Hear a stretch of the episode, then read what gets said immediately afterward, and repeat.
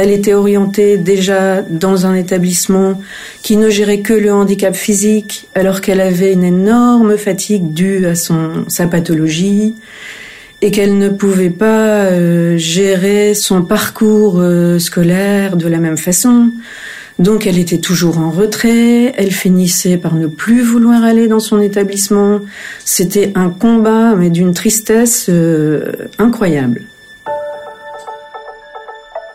Ils sont plusieurs milliers à avoir trouvé un foyer en Wallonie. Des enfants, des femmes et des hommes en situation de handicap venus de France pour s'installer de notre côté de la frontière. Pour la plupart, ils sont atteints d'un trouble du spectre de l'autisme, de déficience intellectuelle, d'une maladie génétique ou encore d'un polyhandicap. C'est l'histoire d'un système un peu particulier, celui de dizaines d'institutions installées en Wallonie financé par la France pour des résidents français en situation de handicap. Vous écoutez Leur vie, le podcast Société du Vif. Chantal Tout le Monde vit à quelques kilomètres de la frontière, dans la périphérie de l'île. Éléonore, sa fille, est aujourd'hui âgée de 32 ans. Elle vit depuis une douzaine d'années en Wallonie. À la naissance, Éléonore a contracté une méningite. Conséquence, la pose d'une valve intracrânienne, des crises d'épilepsie, puis beaucoup, beaucoup de fatigue et de la lenteur. À l'annonce de son handicap à la naissance, euh, les médecins ne nous donnaient pas beaucoup d'espoir pour qu'elle puisse avoir une vie euh, amicale, enrichissante, euh, euh, vraiment euh, qui nous rassure. Mais son pédiatre neurologue nous a donné un petit espoir en nous parlant de la Belgique, et ça quand notre fille avait 6 ans. Et j'ai fini par me rendre à tourner près d'un psychologue euh, scolaire qui a flashé sur Éléonore. Ça nous a beaucoup aidé parce qu'Éléonore est une petite fille vraiment extrêmement gentille et souriante. Et ce psychologue a été ému euh, par notre famille, puisqu'on y était allé avec nos, nos filles. Éléonore est la quatrième. Et nous a fait rentrer, l'a fait rentrer dans un institut qui en fait lui a laissé le temps de montrer ses difficultés. Donc elle a fait du scolaire et elle a fait de la rééducation aussi euh, orthophonique, euh, kiné, tout a été pris en compte. De là, quelques années plus tard, elle a été orientée ben, au Solchoir à tourner, où là, ses difficultés sont restées les mêmes, mais toujours le même soin pour lui apprendre le plus de, de choses au niveau scolaire, dans ses possibilités, et encore une fois, le soin des kinés, des logopèdes. On a été enchantés. Mais elle n'était pas en internat.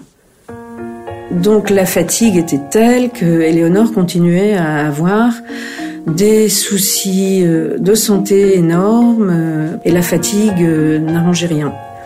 Et donc, à ses 16 ans, le responsable du Saulchoir m'avait dit, moi je, verrai votre fille vraiment à la Pommeraie, c'est un établissement qui lui conviendrait bien, allez voir, allez voir. La Pommeraie est une de ces dizaines d'institutions accueillant des Français.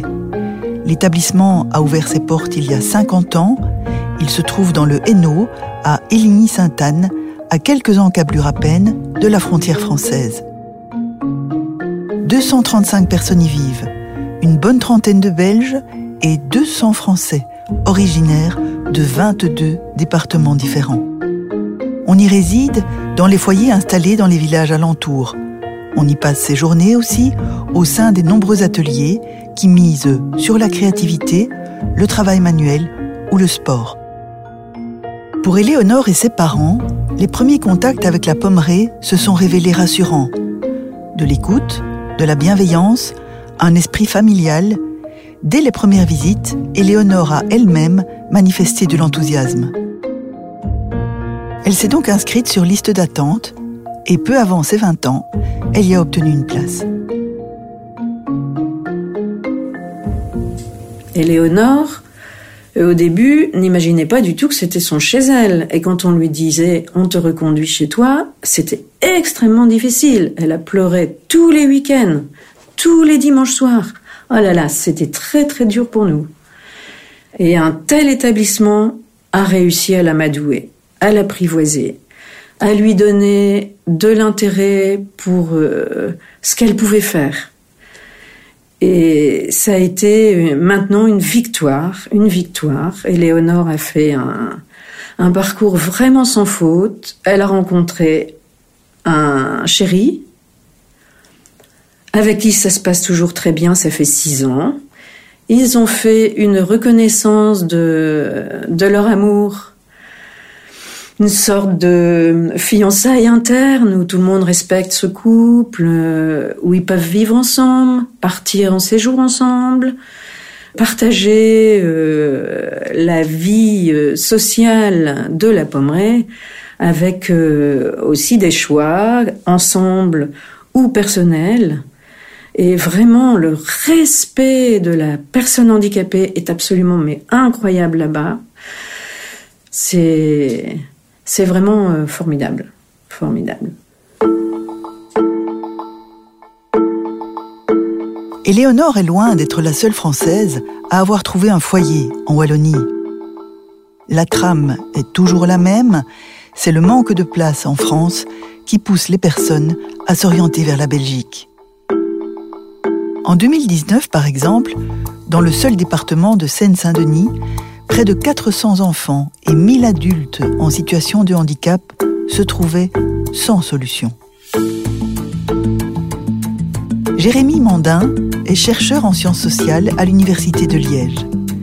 Il travaille au CEDEM, le Centre d'études de l'ethnicité et des migrations. Il vient de réaliser une recherche sur les Français en situation de handicap qui viennent en Wallonie. Son travail intervient dans le cadre du vaste projet Mitso Pro, qui examine les liens entre migration et protection sociale. Parce qu'il s'agit bien, en définitive, d'une forme de migration de personnes en quête d'une prise en charge qui leur convient.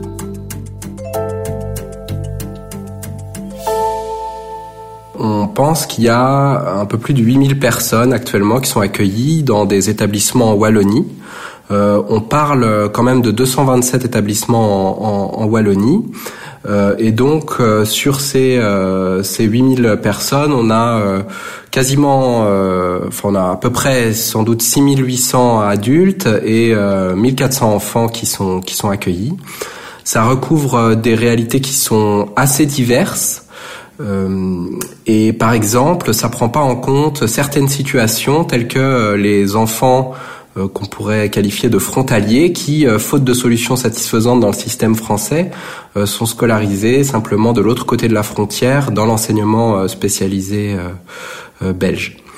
Alors, la résidence en Belgique est prise en charge par les autorités françaises via les départements et pour l'aspect médical, l'assurance maladie française. On a donc en fait un système qui est entièrement financé par la France euh, avec, aux yeux des autorités wallonnes, un statut particulier euh, qui est séparé du reste du dispositif wallon de prise en charge du handicap. Hein, donc les structures qui, qui accueillent des, des, citoyens français sont, euh, sont qualifiées de services agréés et financés par une autorité étrangère. Donc on a bien un, un, système qui, est, qui, est, qui est séparé.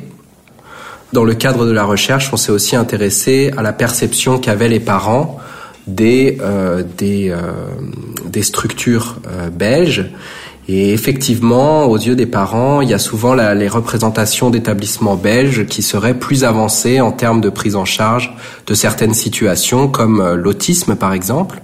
Il y a également la perception d'un environnement qui est souvent plus flexible et moins médicalisé qu'en France, plus propice au maintien de formes d'autonomie et d'épanouissement des, des résidents.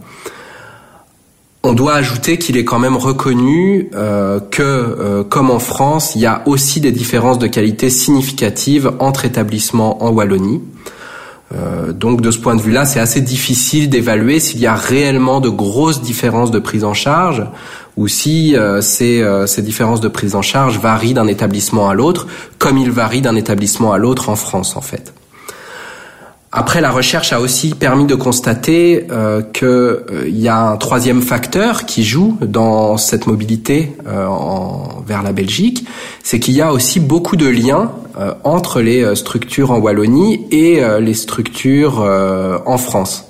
Et donc, au fil des années, on voit que les établissements euh, wallons ont créé euh, un nombre de relations assez soutenues avec euh, des institutions en France, comme les maisons départementales des personnes handicapées, MDPH, mais aussi des relations avec des hôpitaux psychiatriques en France, ou même des établissements en France, des IME par exemple. Et donc il y a des, des, réseaux qui se sont constitués et donc il y a une sorte aussi d'institutionnalisation de cette euh, de ces déplacements. Euh, et euh, d'échanges aussi de, de, de, de, professionnels entre la Belgique et, la Wallonie qui sont euh, euh, qui sont assez soutenus. Donc c'est aussi un des critères qui est important dans, dans cette migration. Les parents d'Éléonore ont eux aussi été confrontés à cette absence de réponse en France. Les quelques établissements proposés étaient lointains, les listes d'attente interminables. Trois ans, parfois quatre ans avant d'obtenir une solution. Pour Chantal Tout le Monde, ces endroits ne convenaient tout simplement pas à sa fille. Des personnes ou handicaps fort différents s'y côtoyaient. La prise en charge était très médicale les activités ne correspondaient pas aux capacités d'Éléonore. Pour elle, intégrer une infrastructure en France n'a donc jamais vraiment été une option. C'est à la Pommeraye qu'Éléonore allait s'épanouir. D'abord, ils ont étudié Éléonore. Ils ont attendu de voir comment par rapport à tout ce qu'elle euh, ce qu'elle vivait, comment puis ils ont essayé de de la tranquilliser, de la faire parler. Euh, il y a eu euh, il y a un service social à la Pommeraye qui est absolument incroyable. Et ils ont il y a des psychologues pour tout. ils ont ils ont vraiment essayé de la connaître. Après ça, ils lui ont demandé de choisir ses ateliers. Donc au début, elle avait envie, elle était, elle était très éblouie par l'atelier savon. Alors, elle a, été en atelier savon, elle a été en atelier vitrail, elle a vraiment choisi ce qu'elle voulait faire, même si elle n'était pas capable.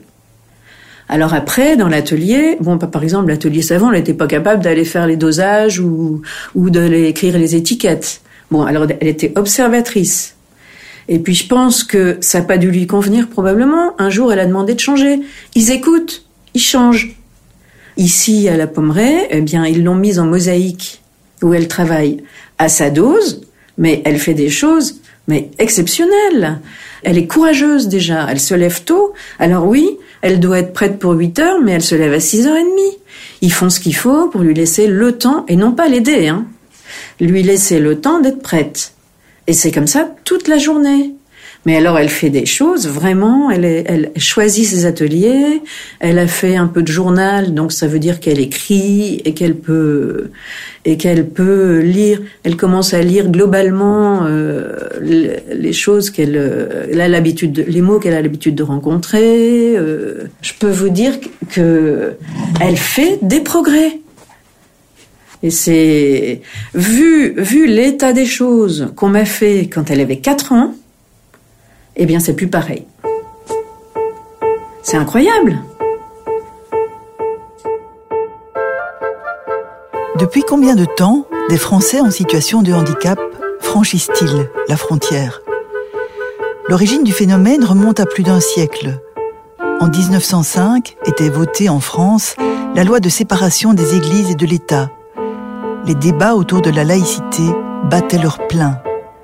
C'est dans ce contexte que de nombreuses congrégations françaises, craignant la spoliation de leurs biens, ont migré vers la Wallonie.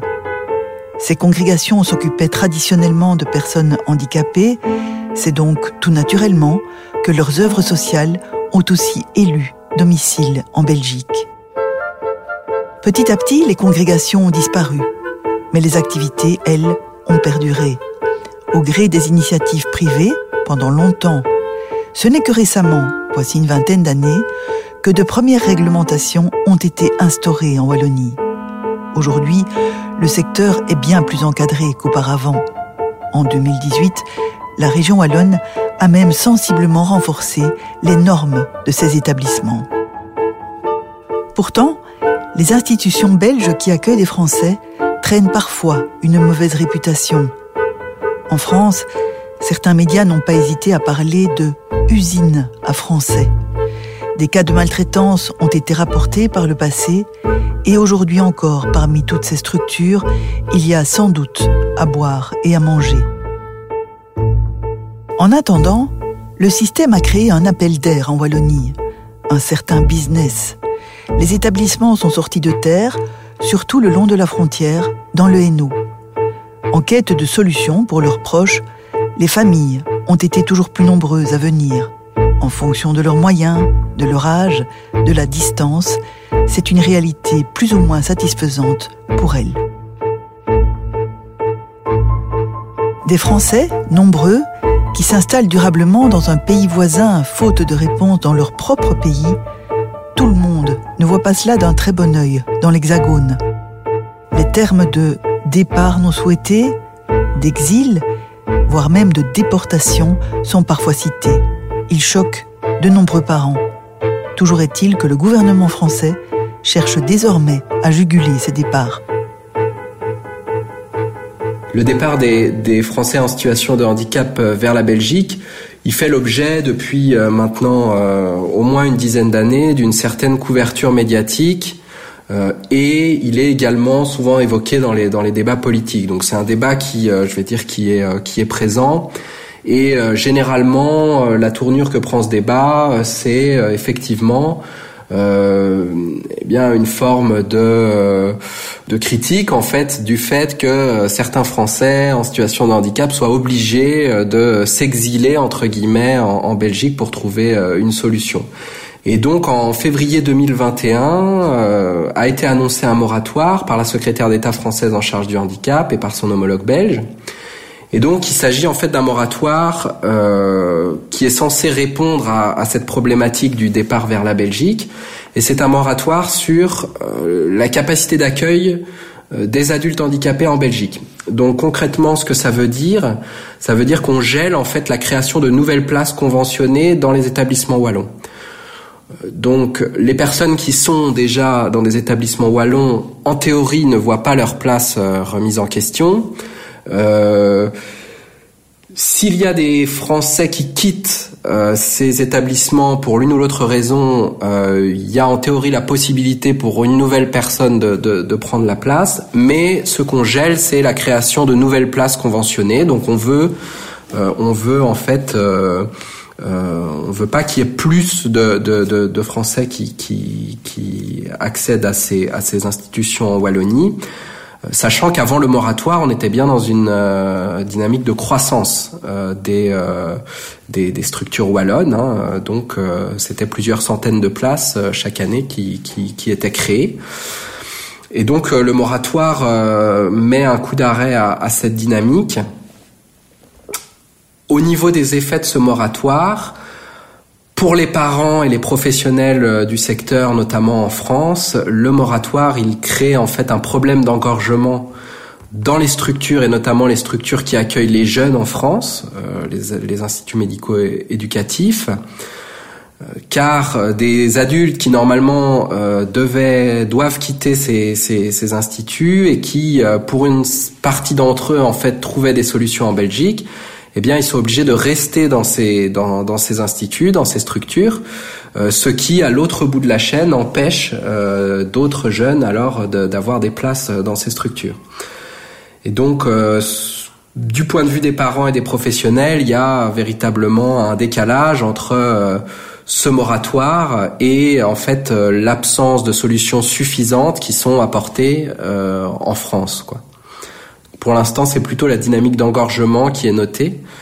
Euh, et donc c'est l'effet principal de ce moratoire, en tout cas du point de vue des, des parents et des professionnels qu'on a rencontrés lors de la recherche. Qu'en est-il des Belges en situation de handicap? Pâtissent-ils de cette présence importante de résidents français? C'est une idée qui circule parfois. Certains parents belges font état d'une concurrence déloyale lorsqu'il s'agit pour eux de trouver une place. C'est même une crainte exprimée par des proches en France. Et les Belges, au fond, que pensent-ils de ce système? Pour l'AVIC, l'Agence Wallonne pour une vie de qualité, la réponse est simple. Financé par la France, le système ne coûte rien aux Wallons. Il crée de l'emploi, plus de 8000 places dans ces structures, des travailleurs belges et des travailleurs français. Et selon la VIC, toutes ces places, sans un financement venu de France, n'existeraient tout simplement pas. Pour autant, le déficit de places est aussi une réalité pour les Wallons. C'est peut-être un paradoxe, mais c'est le résultat de choix politiques en Wallonie, sans lien direct en réalité avec la présence des Français, comme le souligne Jérémy Mandin. Quoi qu'il en soit, le nombre de places dévolues aux résidents français n'augmentera plus selon les vœux des autorités politiques. Il y a plusieurs questions qui sont qui sont soulevées par euh, par par ce moratoire et plus largement par la question de savoir euh, est-ce qu'il est normal ou pas que euh, des citoyens français aient besoin d'aller dans des instituts en Wallonie pour recevoir les soins ou le soutien dont dont ils ont besoin. D'un côté, effectivement, souvent les parents soulignent euh, le fait que la Wallonie est assez proche de la France et que, après tout, euh, dans un contexte, dans le contexte de l'Union européenne, on devrait euh, pouvoir traverser les frontières assez librement pour pour avoir pour avoir accès aux, aux, services dont on, dont on a besoin. Ensuite, la recherche, elle a aussi permis de voir un certain nombre de cas limites où clairement euh, l'orientation vers la Belgique euh, est un choix euh, qui est vécu comme extrêmement contraint par les parents. Et ce qui peut paraître facile pour des parents qui viennent de régions soit frontalières, soit bien connectées avec la Belgique, comme la région Île-de-France par exemple, eh bien, pour des parents qui habitent dans le sud de la France ou qui euh, ont des difficultés matérielles euh, ou de santé, euh, le fait d'être orienté vers la Belgique peut vraiment peut vraiment provoquer des difficultés assez importantes. Et alors, ça pose quand même tout un tas de questions par rapport aux droits des personnes en situation de handicap à être inclus dans leur communauté d'origine et à pouvoir vivre en autonomie euh, dans, euh, dans, dans, leur communauté d'origine. On peut imaginer euh, toutes les évolutions possibles.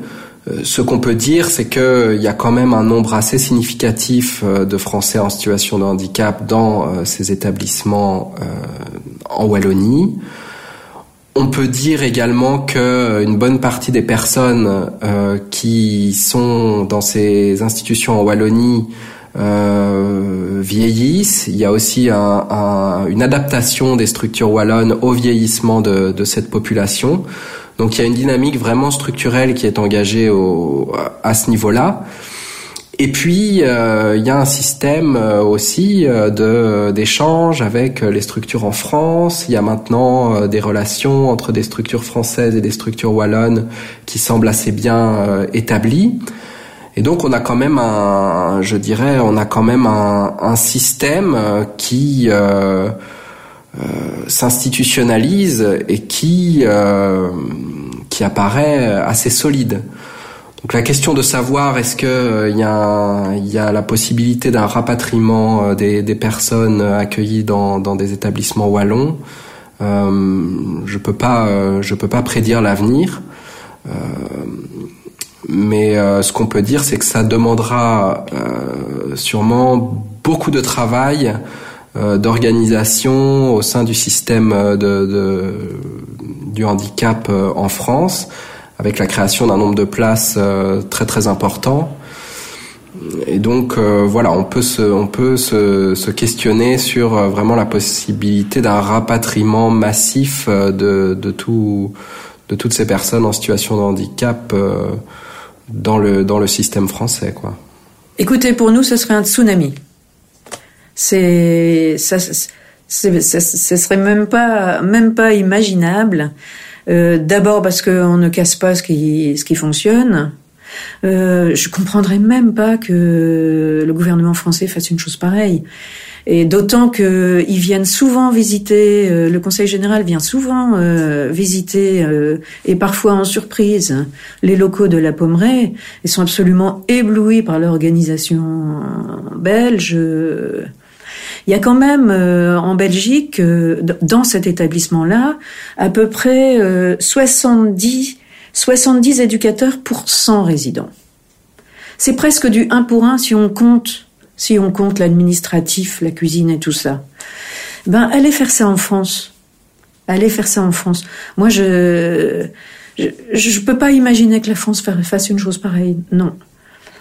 On pourrait pas assumer non plus euh, nous-mêmes, euh, nous-mêmes la, dépense. C'est, en fait, c'est le prix d'un EHPAD. Hein.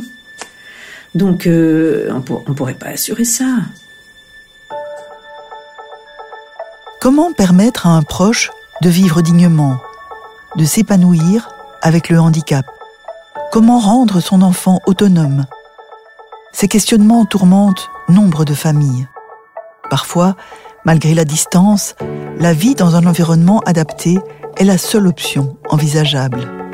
Souvent, c'est un choix qui survient au terme d'un parcours du combattant, mais un choix qui se pose toujours dans l'espoir de voir un être cher s'épanouir et être heureux.